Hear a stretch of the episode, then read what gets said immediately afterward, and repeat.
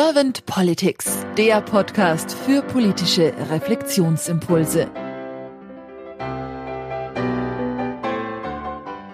Herzlich willkommen zu einem neuen Podcast von Servant Politics. Ich spreche heute mit Manfred Josef Hampel. Mein Name ist Claudia Lutschewitz. Hallo, Herr Hampel. Hallo, Frau Lutschewitz. Herr Hampel, Sie sind studierter Innenarchitekt und Sie haben in Ihrer ersten Lebenshälfte als Fensterbauer und Fassadengestalter gearbeitet, habe ich jetzt gerade von Ihnen erfahren. Und Sie haben da bei diversen oder mit diversen Baustilen gearbeitet beim Fassadengestalten. Und Sie sind jetzt Experte am Bau für Nachhaltigkeit, für Baumanagement, Baugewerbe und Elektrotechnik. In diesem Zusammenhang haben Sie auch gegründet, also Sie sind Gründer und Geschäftsführer der Bauwerk Hampel GmbH und Sie sind ehrenamtlicher Präsident des Instituts für Nachhaltigkeit. Mhm. Und privat sind Sie Vater von vier Kindern, auch Musiker und Sänger und Kunstliebhaber. Und ich weiß auch, dass Sie, was die Nachhaltigkeit betrifft, sehr politisch unterwegs sind mit ihrer Meinung. Das habe ich so in den sozialen Medien ein bisschen verfolgt. Und da bin ich jetzt mal sehr gespannt auf Ihre Antworten zu meinen Fragen. Und wenn Sie keine erste Frage an mich hätten, dann würde ich einfach starten. Gerne. Herr Hampel, wenn Sie an die Aufgabe von Politik denken, was ist für Sie die Aufgabe von Politik? Naja, Politik ist ja eigentlich die Möglichkeit, wie man den Volksglauben sozusagen äh, in eine Verwaltung reinbekommt und äh, wo man das kreativ praktisch äh, zu einem funktionierenden Staat zusammenbekommt. Also deshalb äh, sehe ich das erst so, die Politiker sind die Vertreter äh, der Bevölkerung, die sie dann auch wählen. Und wie nehmen Sie es momentan wahr? Hm. Im Moment haben wir ja eine bisschen, äh, wie soll ich sagen, seltsame Konstellation. Da gibt es drei Parteien, die eine Regierung stellen. Und man hat manchmal so den Eindruck, dass es eine, eine Gruppe ist, äh, die in einem Schlauchboot sitzen und jeder rudert in eine andere Richtung. Oder äh, manchmal gibt es eine Übereinkunft, dann heißt es, zwei müssen das Ruder rausnehmen und dann rudert nur einer. Äh, und so ist das eigentlich gar keine klare Richtung für mich zu erkennen. Und äh, bei den großen Aufgaben und Problemen, die, die da sind, sehe ich das als kein gutes Modell an für so einen, so einen wichtigen Staat wie Deutschland ja in der Welt und Europa darstellt, äh, zu führen. Das sieht im Moment ein bisschen aus wie äh, ein treibendes Schlauchboot, was einmal in die eine Richtung, mal in die andere geht, aber nie ein Ufer erreichen wird. Was sind denn dann so konkret Ihre Wünsche für die Politik der Zukunft? Ja, eigentlich müsste man vielleicht genauer hinschauen. Also natürlich, wenn man sagt, äh, die Bevölkerung wird vertreten, hat man natürlich auch tausend oder Millionen verschiedene Meinungen, die man ja irgendwie kanalisieren muss. Das heißt, es ist schon eine schwierige Aufgabe für, äh, für die Politiker. Das ist gar keine Frage. Aber es gibt ja noch was anderes. Es gibt sowas wie eine Verantwortung oder äh, man muss zukunftsfähig sein. Und wir, wir müssen sehen, dass das Ganze in einer Art äh, nicht nur bürokratisch, sondern auch praktisch funktioniert. Wir haben ja viele Elemente, die notwendig sind. Das ist äh, im Staat, das ist so ähnlich wie in einem Organismus, wo es viele verschiedene Organe gibt. Und nur wenn alle Organe zusammen äh, arbeiten und keins davon krank ist äh, und alle gleichberechtigt sozusagen im Körper funktionieren, nur dann ist man gesund und nur dann funktioniert man, nur dann lebt man. Und sobald ein Organ vielleicht äh, gar nicht wahrgenommen wird oder nicht für den Organismus mitspielen kann, äh, ist schon eine Krankheit vorhanden, die bis zum, wie wir das wissen, bis zum Tod führen könnte, je nachdem welches Organ das ist. Und genauso müssen wir, glaube ich, auch die Politik betrachten. Das muss ein funktionierender Apparat sein.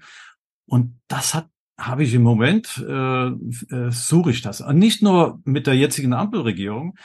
Ich finde auch, wenn man weiter zurückschaut, äh, jetzt meine Verantwortung im Sinne, der, äh, im Sinne der Nachhaltigkeit, die ist, glaube ich, äh, mindestens 30 Jahre nicht wirklich wahrgenommen. Ich finde dieses Bild dieses lebenden Organismus, was Sie jetzt gerade beschrieben haben, das finde ich sehr spannend und für mich ist das auch sehr stimmig, weil es auch da eine Kollaboration der verschiedenen Organe und Systeme im Körper ist, was zusammen ja. agieren darf. Hm. Meine, wenn man dann die Ampel so anschaut, da sind ja immer wieder auch gute, wirklich gute Ideen dabei. Aber die werden dann gleichzeitig wieder von, von der gleichen Regierung bekämpft. Also wenn man jetzt im Sinne des Organismus schaut, äh, dann kann man sich vorstellen, wie das in einem Körper wäre, wenn, wenn Organe gegen andere kämpfen. Es kann nur zum, äh, zur Verschlechterung des, des Gesamten kommen. Und deshalb, da, da gibt es keine vernünftige Regelung. Und ich habe auch nicht den Eindruck, dass der Kanzler, der das jetzt ja vielleicht manchmal in der Hand hätte, äh, da mal, mal reinzugrätschen und mal zu sagen, äh, meine Herren, so geht's nicht. Jetzt, wir müssen eine einheitliche Linie vertreten. Das kommt zwar manchmal so auf, aber für mich hört sich das meistens nur so an wie mal einen schönen Satz für die Bevölkerung gesagt zur Beruhigung. Ähm, aber es folgen dann nicht die praktischen Schritte, die man sich eigentlich erwarten müsste als Bürger und als verantwortungsvoller Bürger. Haben Sie irgendwelche Ideen für praktische Schritte, was man vielleicht so unternehmen könnte? Also ich, ich glaube, da würde die Zeit dieses Podcasts nicht ausreichen. Man muss es der Reihe nach machen. Also man muss sich die wichtigsten Sachen erst vornehmen. Das Wichtigste wäre jetzt, glaube ich, erst mal dafür zu sorgen, dass wir eine klare äh, Zukunftsvorstellung äh, zum Beispiel von unserer Energie äh, schaffen äh, bekommen und vor allen Dingen auch in Bezug auf auf unseren Umweltschutz. Äh, ich meine, es ist doch katastrophal, wenn man äh, wenn man abends die Nachrichten anschaut oder überhaupt was in der Welt passiert, äh, welche Wetterkapriolen wir haben, welche wirtschaftlichen Schwierigkeiten auch dadurch entstehen äh, teilweise ja so, äh, auch Konflikte entstehen, äh, Leute durch Dürren, äh, die nichts zu essen haben und Atomkraftwerke in Frankreich, die fast alle abgeschaltet werden mussten, weil zu wenig Wasser da war. Wer hätte dann daran gedacht? Alle haben sie an, an Atommüll und die anderen ungelösten Probleme äh, der Lagerung gedacht. Und da kommen so, so Sachen, an die man noch gar nicht gedacht hat, aber die trotzdem logisch sind und die man auch hätte äh, schon vor 30 Jahren wissen können. Und das fühlt sich so ein bisschen an, als wenn wir äh, nicht, nicht vernünftig äh, regiert worden, worden wären, weil da ist ja offensichtlich eine Führungslosigkeit, wenn es um die Verantwortung äh, des Weiterbestandes unserer gewohnten Natur sind. Ich sage bewusst gewohnten, weil wir werden nicht gleich untergehen, nur weil wir äh, weiter Kohle verbrennen, äh, kein Ende der Verbrennermotoren finden äh, oder wieder mit Atomkraft anfangen oder aufhören oder neue Konzepte in was weiß ich in welcher Art bringen. Dadurch werden wir nicht wirklich äh, untergehen, aber ich habe die Tage mal einen Film gesehen, äh, dass es in Australien zum Beispiel Leute gibt, die wohnen in Höhlen. Und zwar nicht in Höhlen, wie man sich das so vielleicht in der Steinzeit vorgestellt hat, dass da irgendwo ein äh, im Felsen ein Loch ist, wo man äh, sich unterstellt, sondern die wohnen wirklich unter der Erde, äh, bis zu 10, 15 Meter unter der Erde. Und das finde ich eine Horrorvorstellung. Also äh, wenn ich in meine Jugend denke, diese schönen Sommer, blaue Himmel, schneeweiße Wolken äh, und ein verlässliches Sommerwetter über Monate hinweg und dann auch ein, ein Winter, der sich Winter nennen kann, der dann äh, schön weiß mit Schnee war, man hat sich darauf einstellen können. Das haben wir doch eigentlich gar nicht mehr. Also wenn ich in unseren Himmel schaue, wann sehe ich mal einen richtig blauen Himmel? Also wenn ich nicht ab und zu in der Toskana wäre, äh, im Frühjahr, wenn, wenn die Luft noch schön kalt ist und würde diesen stahlblauen Himmel dort kennen, dann äh, wäre das nur noch eine, eine schwache Erinnerung von meiner Kindheit. Und das finde ich, das müssten das müssten auch die Politiker sehen. Ich, manchmal hat man den Anschein, die schauen nie nach oben oder die haben noch nicht gemerkt, ähm, äh, dass sich was geändert hat.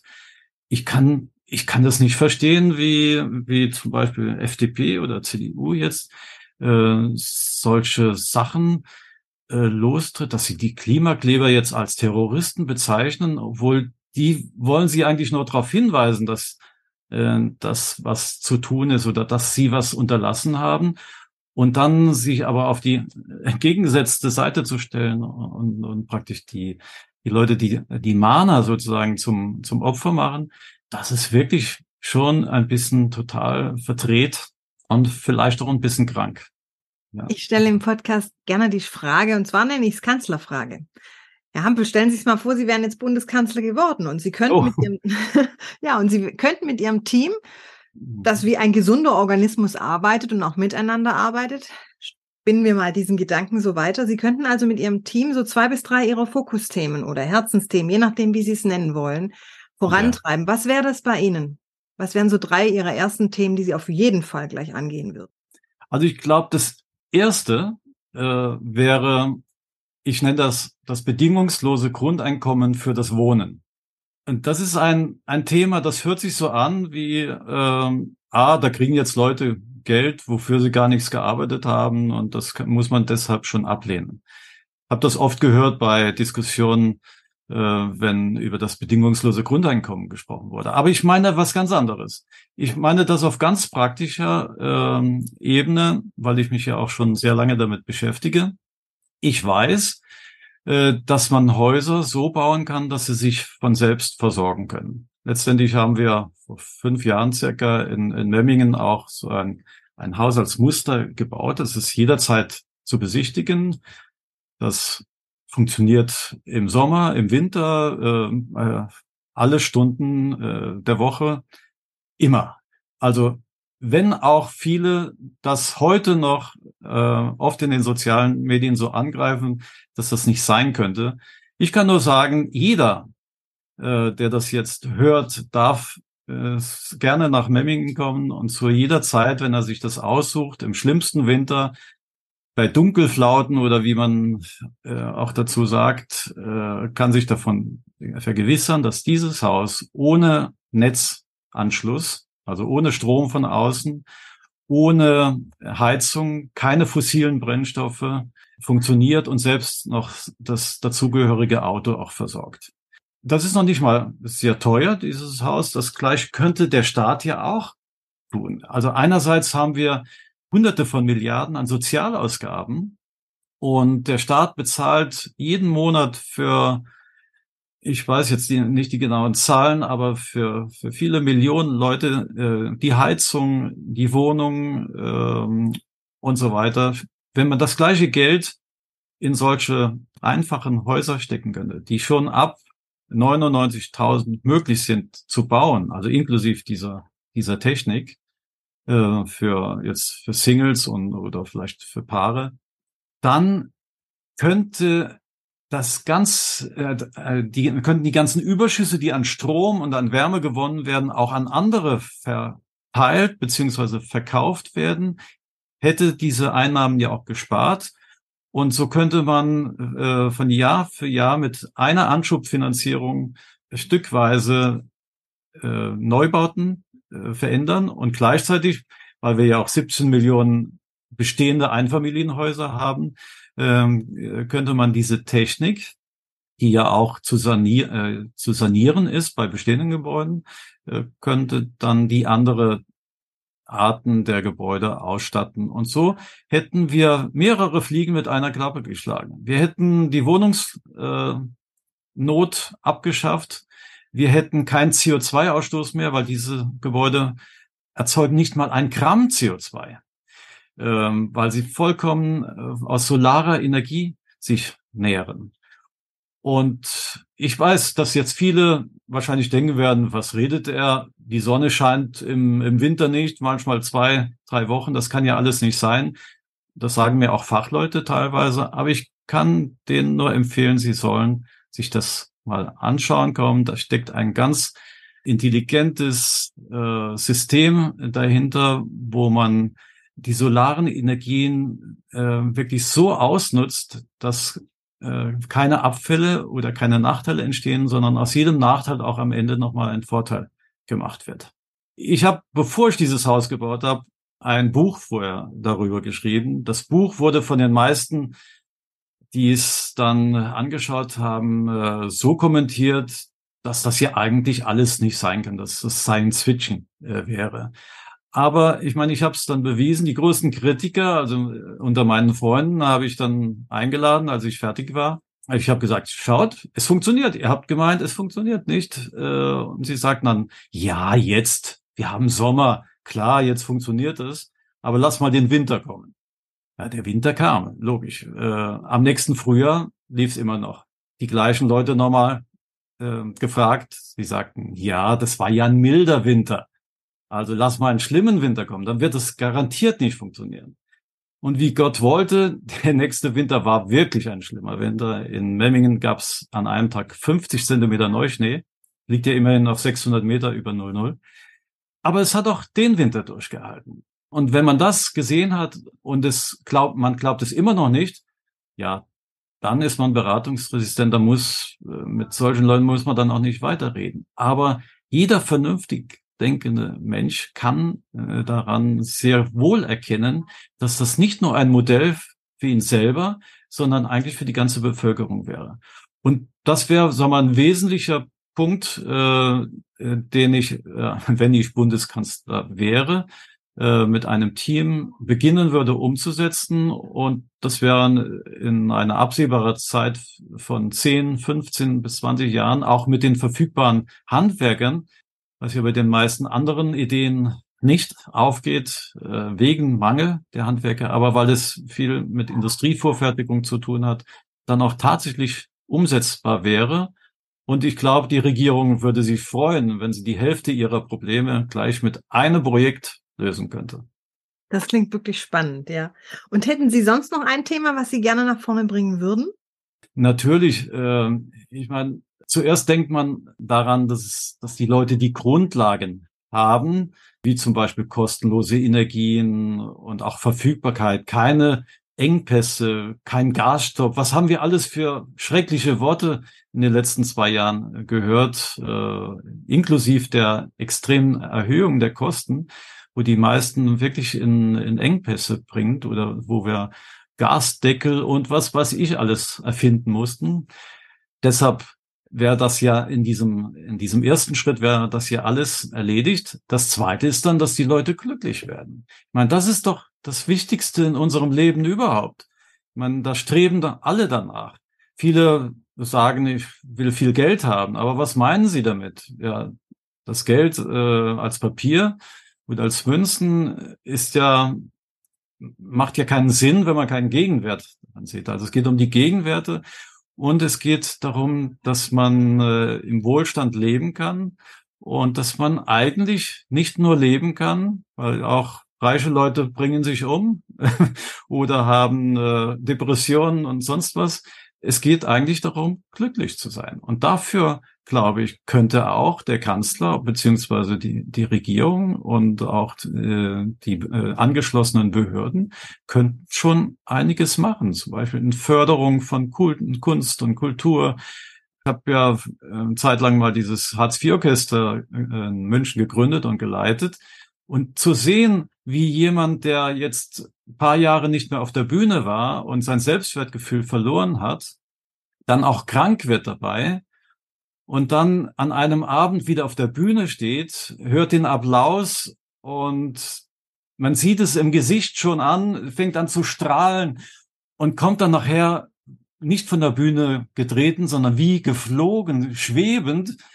Und ab sofort verändert sich sein Leben, indem die auf einmal die Krankheit verschwindet, wo der Arzt noch nicht mal weiß, warum. Äh, hatten wir alles gehabt. Also ich erzähle wirklich aus dem aus, aus tatsächlichen Geschichten.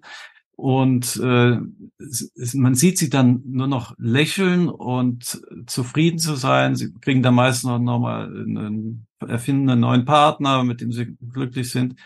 Äh, da kann auch die Politik was dafür tun. Das ist nicht äh, äh, nur Sache der Einzelnen, natürlich auch, da muss jeder auch selbst was dafür tun. Aber die, um die Grundlagen dafür zu schaffen, das wäre politisch äh, notwendig. Und das kann man manchmal mit ganz einfachen Stellschrauben schon erzeugen. Und wenn ich heute abends in den Nachrichten höre, in den Journalen oder den vielen Talkshows, da sitzen doch nur Leute, die nur über Probleme reden. die erzählen einem, äh, worum was nicht geht. Aber wo ist da mal eine Runde, wo die Leute lachen und, und Vorschläge bringen, kreativ darin sind, wie wir besser zusammenleben können, wie wir unser Leben besser meistern können? Man könnte das in den Betrieben ändern, indem man den Leuten mehr Freiheit äh, gibt. Mal jetzt durch die Pandemie hat sich ja schon einiges getan. Also dass äh, teilweise Leute im Homeoffice arbeiten, ist auch nicht für jeden äh, optimal aber es kann auch äh, Vereinfachungen bringen oder familienfreundlicher zu, sein. Wenn man einige Kinder großgezogen hat äh, in den letzten Jahrzehnten, weiß man, dass das eine, auch eine Belastung ist. Es ist mit viel Freude verbunden, aber auch immer eine Belastung. Wirtschaftlich muss man immer viel stärker sein und hat auch weniger Zeit zur Verfügung, äh, dann wirtschaftlich zu wirken. Und deshalb meine ich, das könnte der Staat auch verbessern. Und wenn ich Bundeskanzler wäre, wäre das bestimmt auch ein Thema. Ich danke Ihnen ganz herzlich für Ihre Impulse, Herr Hampel. Da war für hm. mich jetzt sehr viel Schönes mit dabei, vor allem auch dieses Glücklichsein. Das schwingt noch nach. Ich wünsche Ihnen jetzt noch einen schönen Tag und sage dann einfach ja. mal bis bald. Vielen Dank auch. Wiederhören.